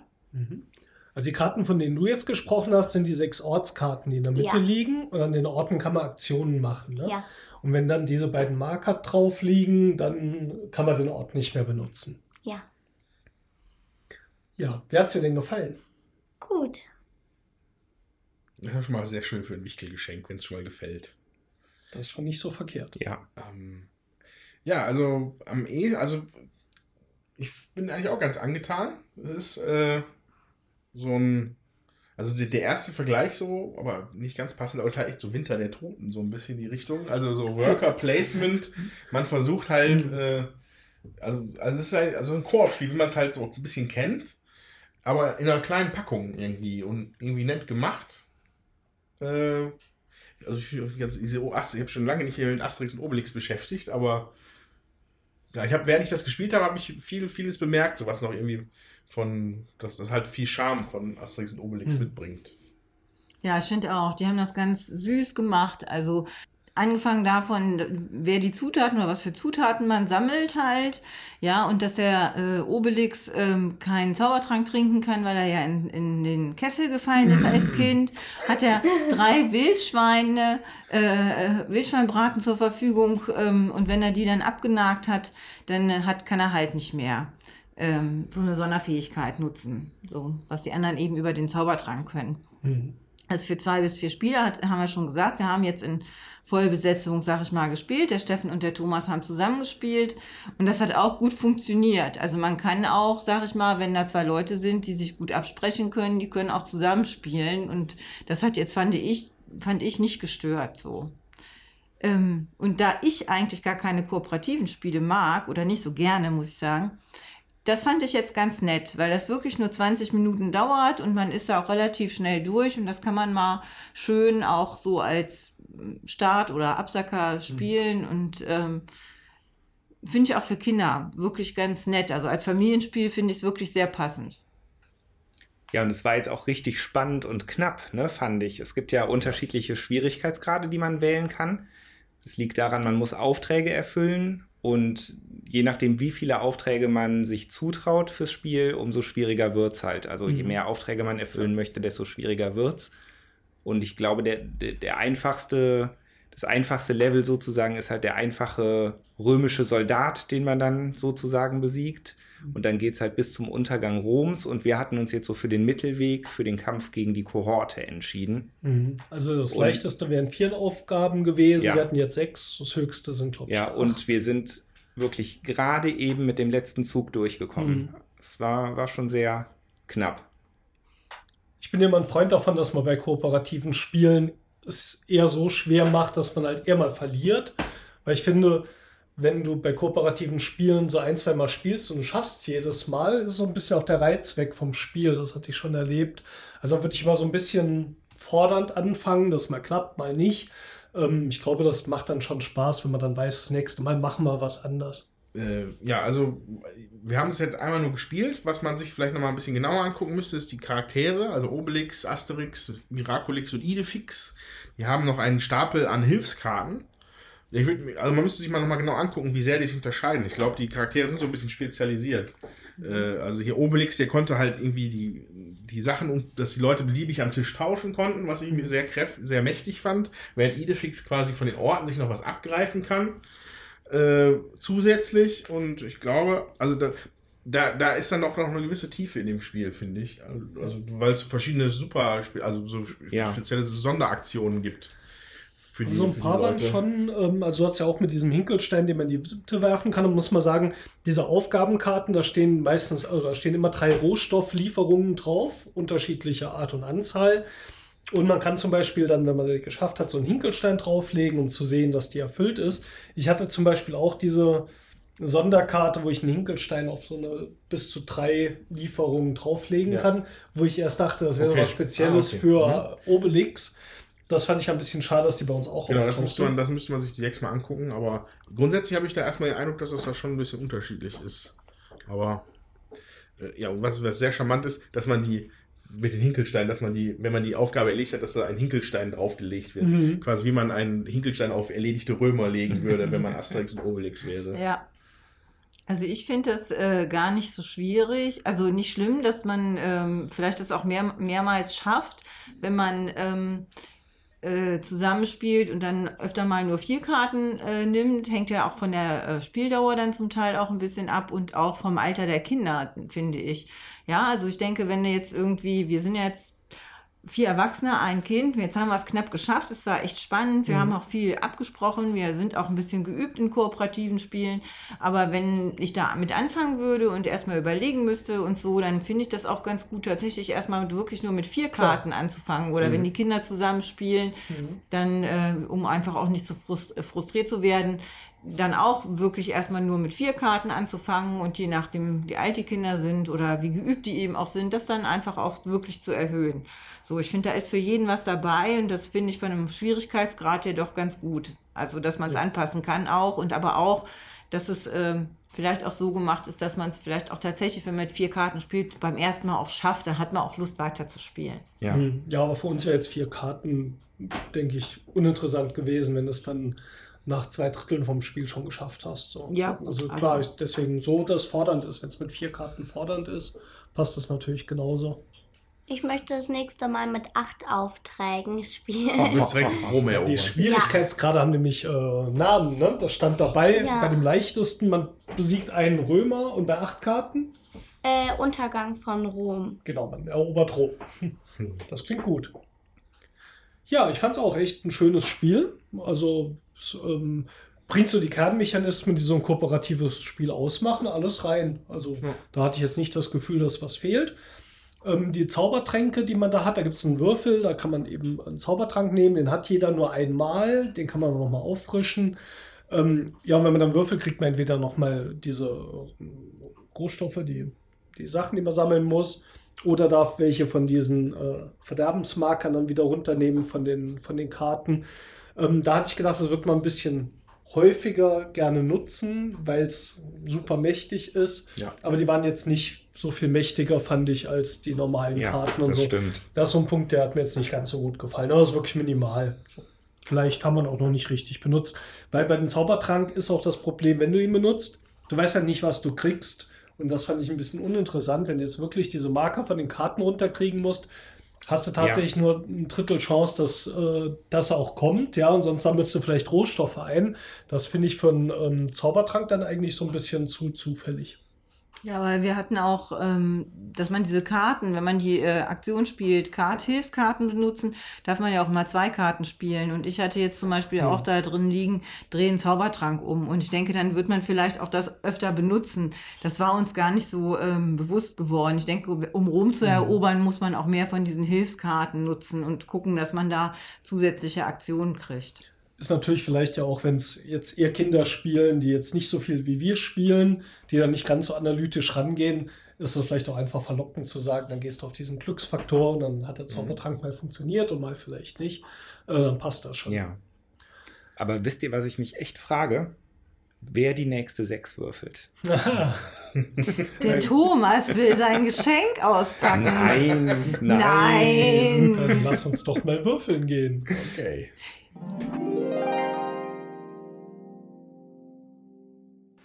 Herzlich willkommen zur zweiten Folge unseres Adventswichtelns als Ersatz für unsere Mystery Games. Ja, Jutta, Andreas, Thomas und Steffen würfeln jetzt da drum. Wer zuerst die sechs würfelt, darf sein Wichtelgeschenk auspacken. Los! Hier. Fünf. Sechs, Ah, sechs, Thomas hat sechs, gewonnen. sechs, sechs. Thomas, Thomas. Juhu! Ein Geschenk. Dankeschön. Ah, Spannend, Spannend. Spannend. Was der Zeit ist, wird eh beschleunigt. Hm.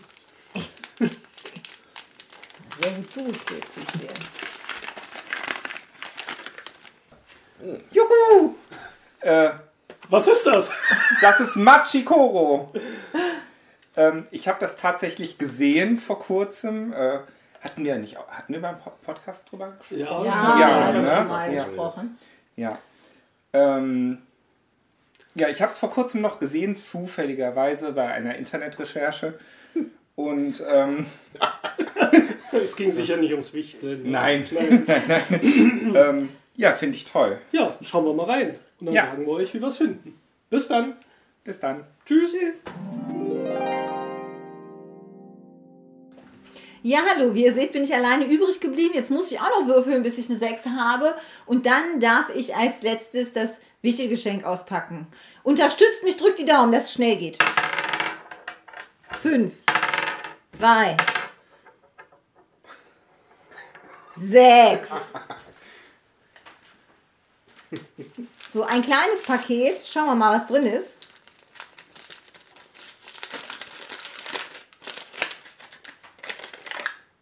Ah!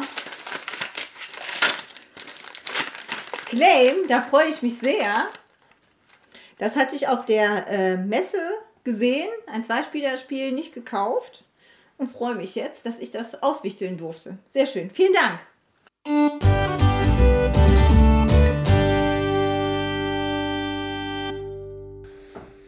Gut, die ersten, ersten Spiele sind gespielt. Ja, Wir, wir reden jetzt über direkt schon mal zwei, oder? aber nicht gleichzeitig. Nein, nein, nicht gleichzeitig. Dann fangen wir doch einfach mal an mit Machikoro. Machikoro. Thomas, wir kennen es alle. Du bist damit beglückt worden. Fang du an. Genau, ich kann's, kannte es nicht, also ne, nur vom Sehen her, wie im Video beschrieben, das ihr euch gerne noch anschauen dürft. Also Machikoro ist von Cosmos, nominiert zum Spiel des Jahres 2015 von Masao Suganuma. Sehr schönes Spiel, fand ich. Also hat mir sehr gut gefallen, um das schon mal vorwegzunehmen. Wahrscheinlich kennen es ja die meisten Hörer auch, vermute ich mal ganz stark. Ähm, man baut sich eine Stadt auf. Man würfelt und ähm, erhält Einkommen durch Gebäude, die man baut. Und mit dem Einkaufen, äh, mit dem Einkommen kauft man sich neue Gebäude, mit denen man, mit denen man weiteres Einkommen erhält und so weiter und so fort. Es gibt vier Stadtteile, ich weiß nicht, ich glaube, der, der Funkturm, Besondere ja, besondere Bauten, genau, die, ähm, die man halt errichten muss, um das Spiel zu gewinnen. Also der Spieler, der als erstes alle vier gekauft hat oder gebaut hat, der hat gewonnen. Und die bieten auch jeweils noch einen besonderen Vorteil, diese vier. Das war es auch eigentlich schon im Großen und Ganzen, oder? Ja, also die Gebäude haben halt Zahlen drauf und man würfelt entweder mit einem oder sobald man es freigeschaltet hat, mit zwei Würfeln Ja. und da die ja bei der Zahl 1 anfangen und dann bis zur 12 auch hochgehen, ja, ne? ja. ähm, ist man am Anfang natürlich mit einem Würfel erstmal auf die 1 bis 6 beschränkt und guckt natürlich, dass man jetzt nicht unbedingt so viel Einer und Zweier kauft, weil die natürlich sehr unwahrscheinlich sind, also zumindest die zwei, Ja. dass du nachher mit zwei Würfeln auch noch würfelst. Das und es gibt stimmt. einige Gebäude, die beziehen sich drauf, also wenn ich dann hier die ähm, Möbelfabrik habe, dann kriege ich pro Wald, was eine andere Karte ist, diese Fünferkarte ist ein Wald, Ja. kriege ich dann Einkommen pro Waldkarte und äh, ja, Jutta wollte auch noch Ja, ich wollte noch sagen, es gibt ähm, Gebäude, die von allen Spielern genutzt werden können. Also deswegen ist es auch ein Spiel, wo alle eigentlich auch ein bisschen aufpassen müssen. Es gibt blaue, grüne, rote Karten. Und bei den blauen ist das immer eine Karte, wo jeder auch äh, Einkommen bekommt. Das macht es natürlich auch interessant. Das heißt, wenn jetzt mein Gegenüber eine Eins würfelt, das ist so ein Gebäude, wo alle Geld kriegen und ich habe davon mehrere Karten, dann kriege ich für jedes einer Gebäude halt auch nochmal Geld. Bei Ja. zwei ist das genauso. Das finde ich ganz äh, attraktiv auch. Und es gibt sogar Gebäude, bei denen man Geld bekommt, wenn der Gegner ne, die entsprechende Zahl würfelt. Und zwar nur, wenn der Gegner die entsprechende Zahl würfelt. Genau, das sind die Also- roten. Ja, ja. Genau. Nee, also finde ich, finde ich auch sehr schön, so die Idee.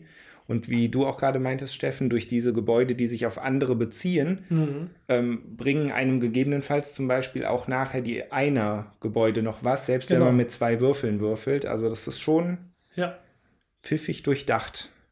Ja, also Machikoro in der Version von Cosmos, das war auch, also 2015 habe ich das auf der Messe gehabt und fand es halt auch mega. Ich finde halt sehr schön, das, das ganze Paket. Also ich finde diese Artworks so schön, Ähm, also die haben da so eine bestimmte Art, so, so halb iso, das sieht schon fast so isometrisch, aber dann auch nicht so, nicht so wirklich. Ähm, allgemein so, das, das, das ist so was, so ein fluffiges, schönes, angenehmes Spiel für mich immer so. So ein bisschen wie SimCity als Brettspiel. Ja, ja. Nicht so stressig wie Kniffel. Nicht so stressig, ja, ja, definitiv nicht. Ähm, und ähm, da gibt es noch eine, auch eine Erweiterung mittlerweile, auch von Kosmos. Die gab es dann für Großstadt und Hafen, glaube ich. Die kann ich auch allen Hörern nur ans, ans Herz legen, weil da nochmal etliche Gebäude dazukommen und dann kann man nämlich nochmal schön diesen anderen Modus spielen, der auch jetzt in den Regeln drin steht. Dass man nicht die Gebäude ausliegen hat, sondern einfach von oben weg welche auf, aufdeckt und die dann halt, dass dadurch sich der Pool immer ändert. Ja, So, äh, das wird natürlich dann nochmal lustiger mit mehr Gebäuden. ja, Klar. ja. Ich glaube, überhaupt mit mehr Spielern ist es noch mal ein bisschen schöner. Äh, Also es lässt sich gut zu zweit spielen, aber es gibt halt einige Karten, die beziehen sich drauf, du kriegst von jedem Spieler zwei Gold. Ähm, oder such dir einen Spieler aus, von dem du es wegnimmst. Das ist natürlich dann noch ein bisschen lustiger, wenn du zu viert spielst. Ja. Ja, Ja, ich wollte halt sagen, das ist ein schnelles äh, Aufbauspiel, das dann auch eben Spaß macht. Das dauert ja nicht allzu lange, 30 Minuten, sag ich jetzt mal, auch mit bei mehr Spielern dauert es nicht allzu lange und ähm, ist auch echt einfach gehalten. Es ist elegant, ja. Ja. Also man braucht nicht viel Regeln, es ist relativ schnell erklärt und ähm, ja, ich finde auch immer, immer wieder schönes Spiel. ja. Und wir hätten es natürlich jetzt auch zu viert spielen können, aber da uns zum einen die Zeit ein bisschen wegläuft und da Jutta ein Zweispielerspiel gezogen hat beim Wichteln, ähm, haben wir uns dann entschieden, das halt aufzuteilen in zwei Gruppen. Genau. Ihr habt Claim gespielt. Ja. C-L-A-I-M. Genau, das ist von White Goblin Games. Äh, der Autor ist Scott Elms. Wie gesagt, ist für zwei Spieler. Alter steht jetzt hier, doch 10 plus steht drauf. Ähm, ist von diesem Jahr eben auch. Und äh, ich hatte es dann nachher vergessen, auf der Messe mitzunehmen. Und umso mehr habe ich mich gefreut, dass ich das jetzt auspacken konnte. Sehr schön. Und ähm, Auch dank eines Hinweises von Astrid. Ah. Äh, den Astrid und Gerd hatten das gekauft und es hat ihnen gut gefallen. Und so fiel mir das nochmal ein. Ja, auf jeden Fall geht es darum, es ist ein Stichspiel für zwei Leute. Ähm, es gibt unterschiedliche Fraktionen, Zwerge, Trolle, Ritter. Zwerge, Goblins, Ritter, Doppelgänger und Untote. Genau. Und äh, Ziel des Spiels ist halt, möglichst viele Karten einer Fraktion ähm, zu bekommen. Ja, wenn man drei Fraktionen, in drei Fraktionen die Mehrheit hat, hat man gewonnen. Und das Spiel geht eben über zwei Etappen. In der ersten Etappe ist es so, man hat 13 Karten auf der Hand. Es wird immer eine gezogen aus, vom restlichen Stapel, um die wird dann gespielt. Und äh, der den Stich nicht gewonnen hat, der zieht dann halt noch eine Karte vom Stapel, damit er zum Schluss auch 13 Karten wieder hat. Der, der den Stich genommen hat, äh, also gewonnen hat, nimmt die Karte aus der Mitte. Und äh, dann gibt es eine zweite Runde, da wird dann halt mit den Karten, die man sich in der ersten Runde erspielt bzw. gezogen hat, um die restlichen Karten gespielt. So, und dann gibt es halt noch so ein paar Sonderregeln. Sonderregeln, die will ich jetzt nicht alle erzählen, das führt ein bisschen weit, aber es ist, man muss echt mitzählen, man kann nicht immer ähm, sagen, hm, was passiert denn jetzt, weil wie gesagt, es in der zweiten Runde dann auch noch Sonderregeln gibt und es ist schon interessant auch. Wobei es ja auch in der ersten Runde da eigentlich Sonderregeln Ja. gibt. Also ich, ich weiß nicht, ich würde ich würd die vielleicht gerne erwähnen, Ja, weil, die schon, weil die schon sehr viel ausmachen, finde ich, von dem Spiel. Also es gibt, also erstmal sind, was, was mal grundsätzlich interessant ist, das ist nicht symmetrisch für ein Stichspiel. Du hast halt bei den, bei vier von den Fraktionen hast du von 0 bis 9 die Karten, äh, aber bei den Goblins hast du viermal die 0. Und dann nur noch 5, 6, 7, 8 oder sowas. Also das ist schon mal nicht symmetrisch. Da musst du schon mal Ja. aufpassen mit den Stichen. So, das ist wichtig. Dann hast du, dass ein Ritter schlägt immer einen Goblin, wenn du den als zweites spielst. Auch egal, wie die Stärke dann ist von, der, von dem Stich. So. Äh, Doppelgänger sind sowas wie der, wie der Narr bei Wizards oder so. Also der Joker, der, der, der äh, nimmt halt die Farbe an, sagen wir mal so. Und seine Stärke zählt dann. Und dann gibt es noch die Untoten und die Zwerge. Die sind insofern interessant. In der ersten Phase, bei dem ersten Ausspielen, äh, wenn da Untote beim Gewinner, wenn, wenn welche gespielt worden sind, bekommt der Gewinner die direkt in seine Siegespunkte. Mhm. Anstatt dass sie irgendwie weggehen. Und die Zwerge in der zweiten Phase, da kriegt immer der Verlierer alle Zwerge, die in dem Stich waren. So. Und da fängt es dann schon an, ein bisschen das Gehirn zu schmelzen. So langsam wird es ein bisschen warm, die Kopfschmerzen setzen ein. Äh, Hat aber sehr viel Spaß gemacht, fand ich. Ja, war zweimal ziemlich knapp. Also das erste Mal habe ich gewonnen, das zweite Mal hat der Andreas gewonnen. Äh, ja, ist auch echt immer interessant und ja, wer hat jetzt welche Karte? Was habe ich mir gemerkt? Oh nein, jetzt kriegt er die Karte doch noch. War in der zweiten Runde auch ziemlich knapp. Also da hatte der Andreas jeweils in einer Fraktion eine Karte Vorsprung. Ne? Und das heißt jetzt auch, ich könnte jetzt in der ersten Phase, kann ich das beeinflussen, was für Karten ich da kriege? Also mir dann Zwerge sammeln mit schlecht, schlechten anderen Karten und dann kriege ich immer als Verlierer dann die Zwerge? du kannst dir dein Deck ja insofern erspielen, dadurch, dass du halt einen Stich gewinnen musst, um eine präsentierte Karte zu bekommen. Also da kannst du dann halt schon, okay, jetzt diesen, diesen Dreier Untoten oder so, den brauche ich in der zweiten Runde nicht mehr. Dann interessiert mich der nicht. Dann verlierst du auch den Stich, ist kein Problem. Also liegen dann drei Karten. Also wird eine aufgedeckt genau, und in jeder der, spielt noch genau, eine in der ersten, Ah, in der ersten dachte- Runde spielst du um Ah, eine. Karte und in der zweiten Runde spielst du nur noch gegeneinander mit Ja. den Karten, die so gewonnen worden sind. Ah, ich dachte, die Karte, die aufgedeckt wird, gehört schon dem, der sie aufdeckt. Das hatte ich Nee, gerade. Ja, dann Nee. macht Sinn. Okay. Ja, hat uns auf jeden Fall gut gefallen. Finde ich auch ein super Spiel. Auch dann doch für relativ wenig Geld. Ähm, hat sich gelohnt. Also als Zwei-Spieler-Stichspiel, was ja sonst eigentlich nie geht, super. Ja, genau, das ist auch noch ein Punkt. Mit zwei Spielern Stichspiel ist schon mal, ist schon mal ganz interessant. Und es scheint sich ja auch locker und fluffig zu spielen, denn ihr habt immerhin zwei Runden geschafft in, während einer Runde Machikoro. Ja. Ja. Wenn, wenn, das einmal, wenn man sich einmal ein bisschen äh, reingedacht hat da in die Spezialregeln, ist es nett. Artworks sind fluffig, nett. Die Karten haben ein schönes Seidenfinish. Alles, was man sich wünscht. Ja, Claim von, White Goblin, White Goblin und Scott Games. Elms. von Scott Alps.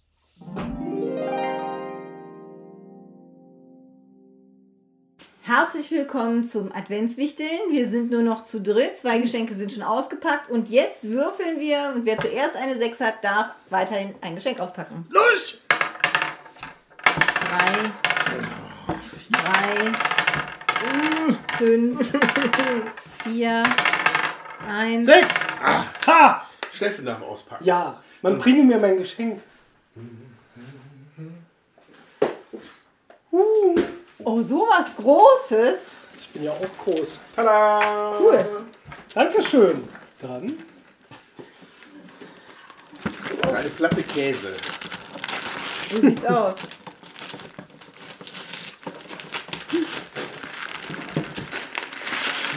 Blumen. Der Pfad des Feuers. Von Stephen Glenn im Kosmos Verlag. Nie gehört. Ja. Surprise-Faktor. Ein durchgehender Pfad aus leuchtenden Feuern soll erschaffen werden. Cool. Dann äh, schauen wir mal rein und dann sagen wir euch, wie es uns gefällt. Genau. Bis gleich. Gleich.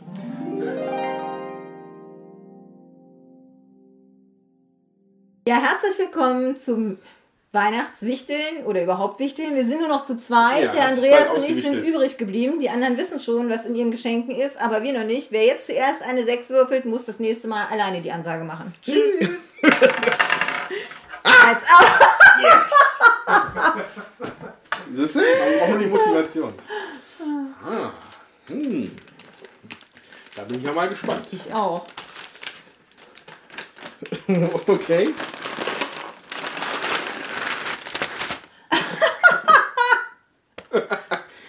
Äh, Leo muss zum Friseur. Äh, war mir nicht bewusst.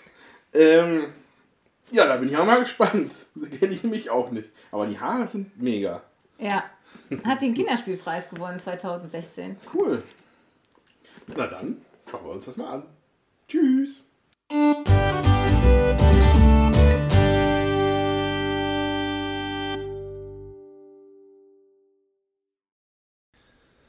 Ja, mein Wichtelgeschenk war Loomis aus dem Kosmos Verlag und zwar von Stephen Glenn gemacht. Der Pfad des Feuers. Der Pfad des Verdammte Axt, ich Und- ärgere mich. Da lief nicht so, was? Dann es lief mega und dann lief es nicht mehr.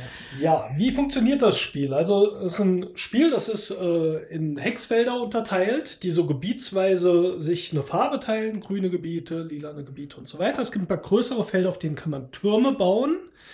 So, und in seinem Zug hat man verschiedene Optionen. Die erste ist, und das Ziel von dem Spiel ist, von einer Seite auf die andere Seite zu kommen. Und zwar das Team Rot, weil man es eben auch in Teams spielt, muss von der roten Grundlinie auf die andere Seite des Spielplans kommen, Team Gelb eben auch und die Wege kreuzen sich. Äh, man kann es wohl auch zu zweit spielen, aber ich glaube, der Reiz liegt daran, dass es zu viert ist und man sich äh, Karten weitergeben kann und ähm, ja, eine Mechanik, die ich gleich erkläre, nutzen kann, um dem Mitspieler Vorteile zu geben. Man darf sich aber nicht bei absprechen. Also man soll schweigen und das macht es, glaube ich, ganz interessant. Vor jedem Team liegen zwei Karten aus. Die haben auf der einen Seite hat die Karte eine 1 und auf der anderen Seite die 4 und dann gibt es eine Karte, die hat auch die 2 und die 3. So, und wenn man jetzt eine Aktion macht wie Karten aus dem Stapel ziehen, äh, nimmt man so viele Karten, wie oben auf einer von den beiden Karten liegt, äh, angezeigt wird und dreht die dann um. Also mhm. Also wenn die 4 oben liegt, kann ich die umdrehen auf die 1 und ich ziehe vier Karten. Auf den Karten, die ich ziehe, sind auch die Farben der Gebiete drauf. So. Prinzipiell kann ich diesen Pfad, den ich äh, aus Flammen bauen muss, äh, dadurch bauen, dass ich pro Feld, auf das ich so eine Flamme setze, die passende Karte ausspielen muss. Das heißt, wenn ich jetzt einen Pfad über vier blaue und zwei grüne Felder mache, kann ich diese sechs Karten abgeben, vier blaue und zwei grüne, um die Flammen äh, auf dem Spielplan zu bauen. Da kommen die anderen dann auch nicht mehr durch. Jetzt gibt es auch einen Trick dabei, ich kann es nicht überall hinbauen, sondern ich muss vorher einen Turm bauen wo ich die Flammen, äh, also ich kann immer nur zwei Türme mit Flammen verbinden. Und den Turm muss ich auch erst bauen, indem ich ähm, den auf so ein speziell markiertes Feld setze, das auch eine Farbe von diesen Landschaften hat.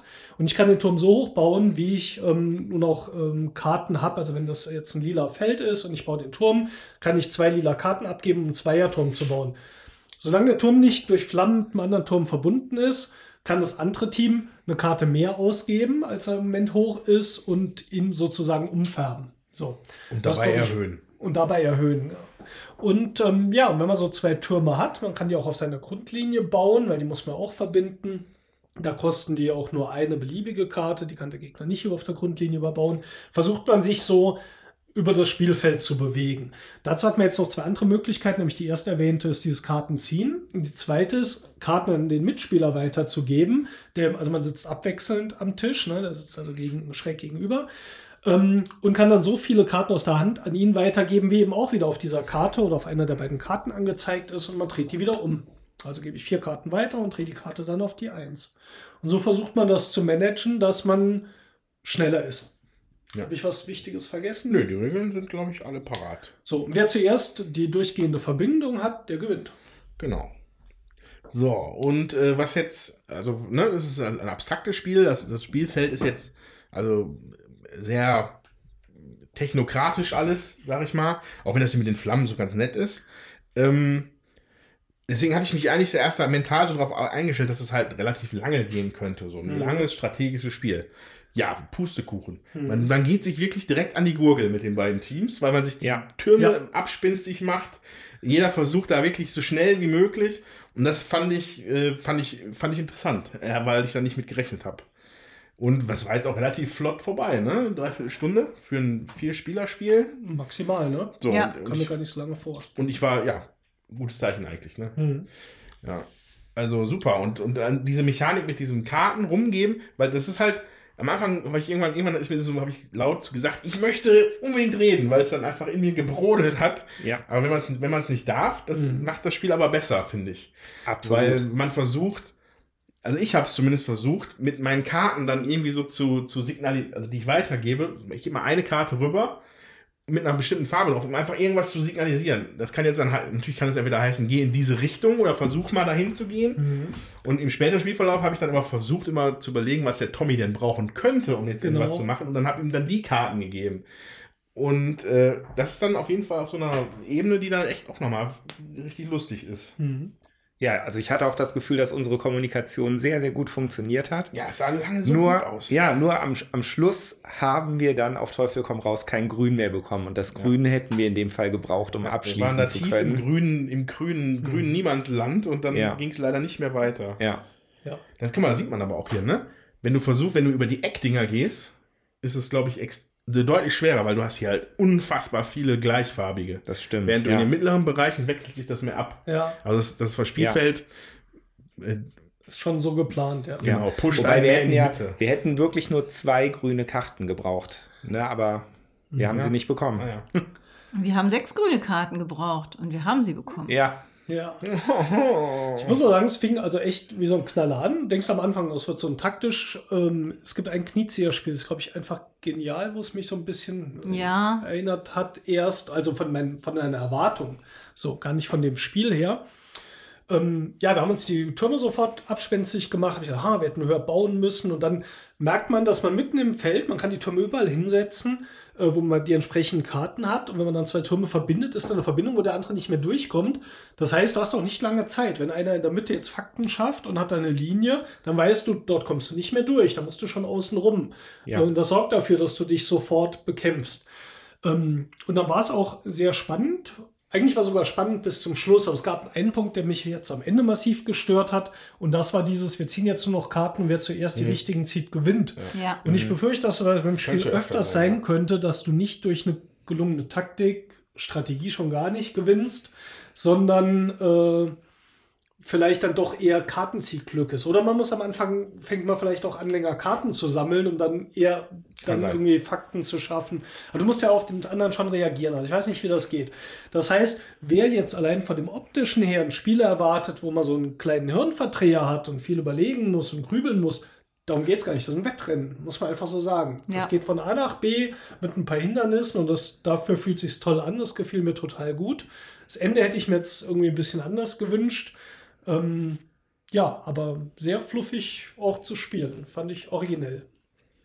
Ja, also das würde ich genauso sehen. Und ich glaube, das Spiel lebt dann auch tatsächlich von diesem Gefühl, wenn man sich dann halt doch mal die passenden Karten zugeschoben hat und halt eine tolle Strecke miteinander verbinden kann oder halt dem Gegner den Weg abschneiden kann. Ich glaube, von diesem Gefühl lebt das Spiel letztendlich. Ob es dann jetzt Glück oder Taktik ist, sei mal dahingestellt. Ja, und die Aber- Spannung, dass die anderen nicht noch was zwischendurch machen, weil die ja zwischendurch immer noch mal am Zug sind. Das hat auch immer für so einen Spannungsmoment gesorgt. Richtig, ja. Genau, weil ich hatte einmal einen Turm gebaut und hatte auch schon die passende Kartenkombination auf der Hand, um in meinem nächst, in meiner nächsten Runde da diese zwei Türme zu verbinden und für uns im Prinzip noch eine Ausweichstrecke Strecke, äh, zu generieren. Und leider hat dann der Tommy äh, oder der Andreas Karten gehabt, die eben diese, also ihre zwei Türme miteinander verbunden haben und dann konnte ich da nicht mehr durch. Das heißt, mein Zug war sozusagen verschwendet. War ein bisschen doof, aber es war wenigstens ein Versuch wert. So, ne? Also man guckt dann auch, wo habe ich die Möglichkeit, nochmal auszuweichen. Das ist, das hängt dann auch viel vom Kartenziehglück der Gegner ab, ob die einem das dann vermasseln oder eben nicht und was eben auch der Kollege auf der Hand hat. Ja, und was, was der Tommy gerade noch meinte mit dem Spielgefühl, das, also, das hat bei mir geklappt. Also ich habe mich äh, diebisch gefreut, als dann, wenn man wartet drauf, was passiert jetzt. Äh, und dann zieht dann der, der Partner auch dann die vier Karten raus und man weiß, yes, das wird jetzt Ja. die Verbindung sein und dann freut man sich. Ja. Ähm, ja, das hat mir auch gut gefallen. Aber das, ja, mich, mich würde wirklich mal interessieren, wie das Spiel zu zweit ist, weil ich glaube, da, dass es zu viert auf jeden Fall mehr Spaß macht, Ich oder? glaube auch. Das kann ich mir auch Ne, vorstellen. weil diese, diese Mechanik des Kartenübergebens an den Partner, die fand ich jetzt wirklich sehr wichtig und Ja. hat auch viel zum Spielgefühl für mich beigetragen. Und die gibt es dann einfach nicht in zwei Man Spielen. möchte meinen, nur bei vier Spielern springt das Feuer über. Uh, Ja, aber das geht mir genauso. Also ich habe dann auch direkt gedacht, nachdem wir jetzt hier zu viert weiter äh, fertig waren, dass ich denke, im Zwei-Spieler-Modus äh, ist das nur noch halb so spaßig, weil einfach du, ähm, Ja. weil auch so die Spannungskurve dann abfällt. Ne? Du weißt genau, so, bis ich das nächste Mal drankomme im Vierspielerspiel, sind noch drei Leute dazwischen. Und was macht mein Partner? Das weiß ich ja eben auch nicht. Und kann ich da, können wir da irgendwie zusammenkommen, weil man ja nicht kommunizieren kann? Und im Zweispielerspiel ist es wirklich so, du wechselst dich ab und ziehst halt und setzt. Ne? Das ist ja, Ja. weiß ich nicht, ob ich das so spannend finde. Wobei ich mir vorstellen könnte, dass das Zweispielerspiel strategischer wird dadurch, dass du ja auch Abzweigungen machen kannst. Das heißt, du kannst halt gucken, wie du deine, du musst halt die Türme ein bisschen auseinander platzieren, damit du nicht telegrafierst, wo du hingehst. Ja. Weißt du? Also ich könnte mir vorstellen, dass das strategischer ist. Das fühlt sich, glaube ich, komplett anders an als die Vierspielerrunde.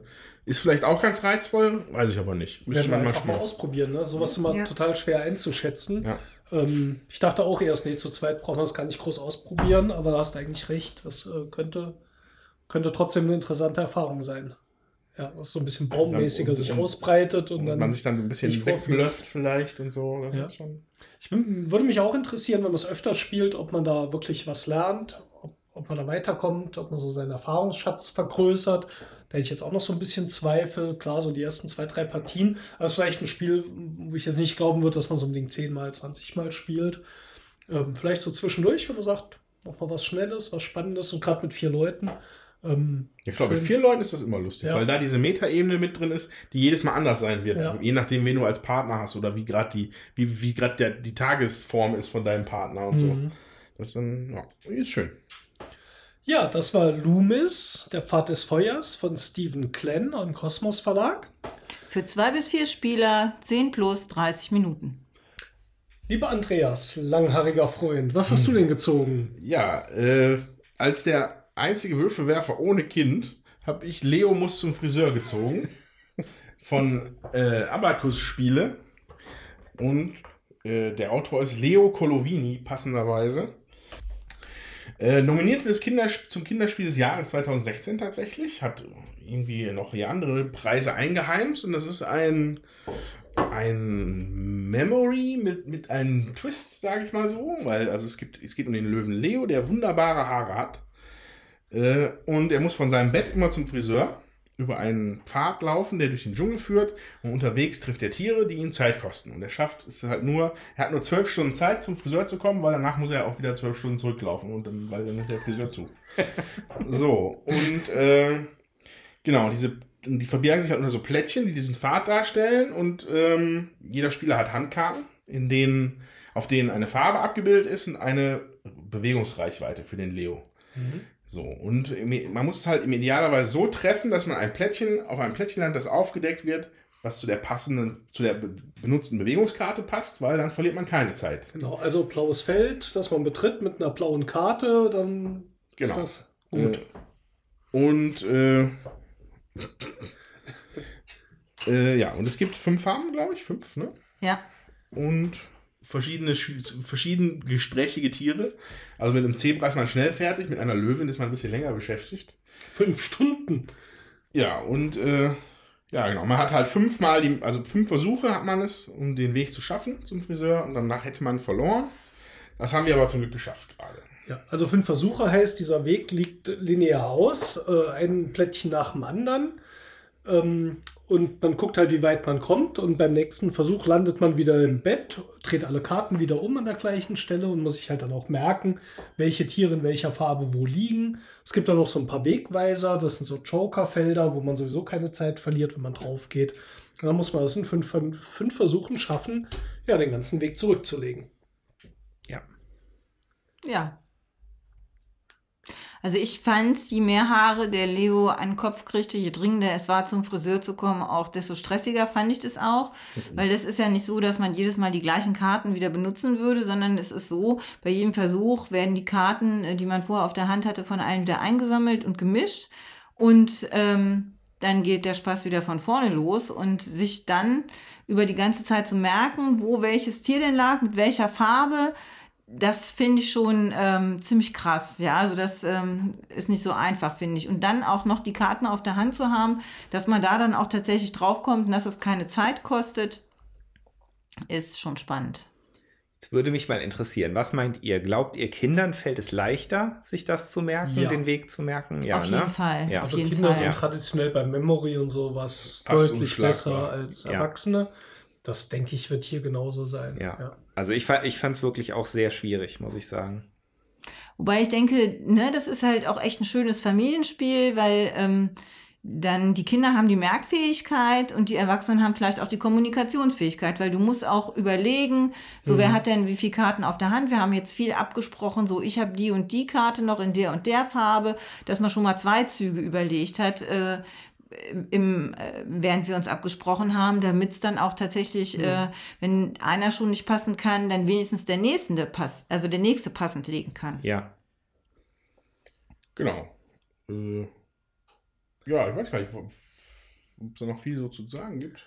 Du bist ja ein großer Fan von Memory-Spielen, wie ich jetzt inzwischen erfahren habe. Ja, äh, also am liebsten sind mir Kinderspiele mit Memory. Das finde ich super. äh, ich kann mir gerade mal merken, was ich heute Mittag gegessen habe. Was war's denn? Äh, Siehst du? Mettwurst? Äh, Also was man auf jeden Fall aber sagen muss, ist halt echt niedlich gemacht so. Ja. Also, das Cover ist halt mega lustig, wo da dieser Leo auf dem Bild zu sehen ist mit seiner prächtigen Gemähne, die viel zu lang ist und äh, auch, auch auf, den, auf den Bewegungskarten, da ist der Leo auch in verschiedenen äh, Stadien der Bewegung abgebildet. Also auf der Einserkarte schlurft er eigentlich eher so aus dem Bett, während er auf der, auf der Vierer-Bewegungskarte schon einen zackigen Sprint hinlegt. Ja. Äh, die Tiere auf dem Plättchen, also es ist halt wirklich hübsch gemacht so. Also Ja, das finde ich auch. und vor allem, also dieser, das hat ja, der hat ja dem Steffen besonders angetan, der Marker. Äh, das, das ist ja nicht nur ein Marker, das ist ja ein Kunstwerk, das, äh, das halt darstellt, wie viele Versuche man jetzt schon verbraucht hat. Man hat halt einen Löwenkopf und da wird die Mähne immer größer. Die puzzelt man so drumherum. Ja. Und der Gesichtsausdruck ist halt Gold wert von dem armen Leo da drin. Ja, der ist herrlich. Muss ich mal als Poster aufhängen. Ja. Und Alles so schöne dicke Pappdinger, aber ist halt auch kindgerecht so, ne? Die Spielkarten sind viereckig, aber auch sehr dick, schön. Ja. Ja. Ja, so als äh, Kinderspiel top. Ähm, ich würde mal sagen, so als Erwachsener hätte ich mir doch Möglichkeiten gewünscht, Karten irgendwie zu tauschen oder irgendwie sowas zu machen. Das wäre natürlich für ein Kinderspiel jetzt der falsche Weg. Ähm, aber dann hätte man natürlich dieses, ah, du hast noch die lila 2 und dann, wie kriegen wir das hin, dass du zwei Felder vor dem lila Feld landest? Und so hätte man natürlich ähm, ja noch so ein bisschen mehr Einfluss drauf gehabt. Hier war es jetzt doch oft so, wir wissen zwar, was wo liegt, aber du hast halt keine passenden Karten gehabt. Und dann musst du halt manchmal auch einfach diesen Sprung machen, dann doch nochmal eine Karte, die du noch nicht kennst, aufdecken und hoffen, dass sie passt. Was ja auch ganz schön ist. Und ähm, ja, insofern würde ich mich anschließen. Sehr schönes Kinderspiel. Ähm, hat jetzt dummerweise ein Erwachsener bekommen. Naja, so ist es halt, ne? Ich weiß ja, du bist so ein Spiele, äh, wirklich ein richtig ein Spiele-Konnoisseur, deswegen habe ich dir so ein abstraktes äh, Strategiespiel gewichtelt. Und ich habe halt einen ohne Haare Löwen. hier, hast eine Höhle mit der langen Mähne. Es war irgendwie, keine Ahnung, als ich dich äh, gezogen hatte, irgendwie fiel mir halt Leo ein. Und äh, ich glaube aber, weil ich so dachte, von dem ganzen Style und so, wird dir das gefallen. Und ähm, ich wusste natürlich jetzt nicht, dass du nicht so der Memory-Fan bist, beziehungsweise ich wusste nicht, dass das so ein Memory-lastiges Spiel ist. Das war eher das Problem. Ähm, aber irgendwie habe ich gedacht, dass mit deinem kindlichen Gemüt so richtig einschätze. Oh Gott! würde das passen. Na, ich hoffe, es gefällt dir trotzdem ein bisschen. Der Leo, der muss zum Friseur. Ja, das war unser Advents-Wichtel-Podcast. Ja, das war doch lustig. Da müssen wir eine Tradition draus machen. das Ja. finde ich auch. Ja. Das hat richtig Spaß gemacht. Genau, der war echt nett. Ja. Das hat mir auch gut gefallen. Svea hat sich ja leider dann verabschiedet, weil es ja auch zu lange wurde. Wir haben jetzt wirklich auch wieder gut sechs Stunden aufgenommen, glaube ich. Ja. Ja, Ähm, also natürlich auch gespielt zwischendurch, wobei Leo hätte ihr vermutlich auch noch gefallen. ja. Das äh, können wir noch mal nachholen. Aber sehr schön. Dann auch vielen Dank für das tolle Geschenk. Und jetzt muss noch jemand ein Schlusswort sagen. Ja, äh, wir wünschen euch natürlich jetzt eine schöne Weihnachtszeit. Wir hören uns erst im nächsten Jahr wieder. Kommt gut rein, lasst euch schön beschenken, feiert mit der Familie, haut euch die Gänse rein oder was auch immer ihr treibt über die Feiertage. Und allem voran, schenkt euch ganz viele Brettspiele, weil äh, das ist eine gute Sache. Und äh, ja, von mir alles Gute für euch. Falls ihr euch auch was gewichtet habt oder falls ihr uns mitteilen wollt, was ihr Nettes zu Weihnachten bekommen habt, würden wir uns natürlich über eure Kommentare auch sehr freuen. Auf jeden Fall, vor allem, wo das im Moment so toll klappt und wir so viele Kommentare kriegen, schenkt uns einen Kommentar zu Weihnachten. Oh ja, Oder eine Bewertung bei iTunes.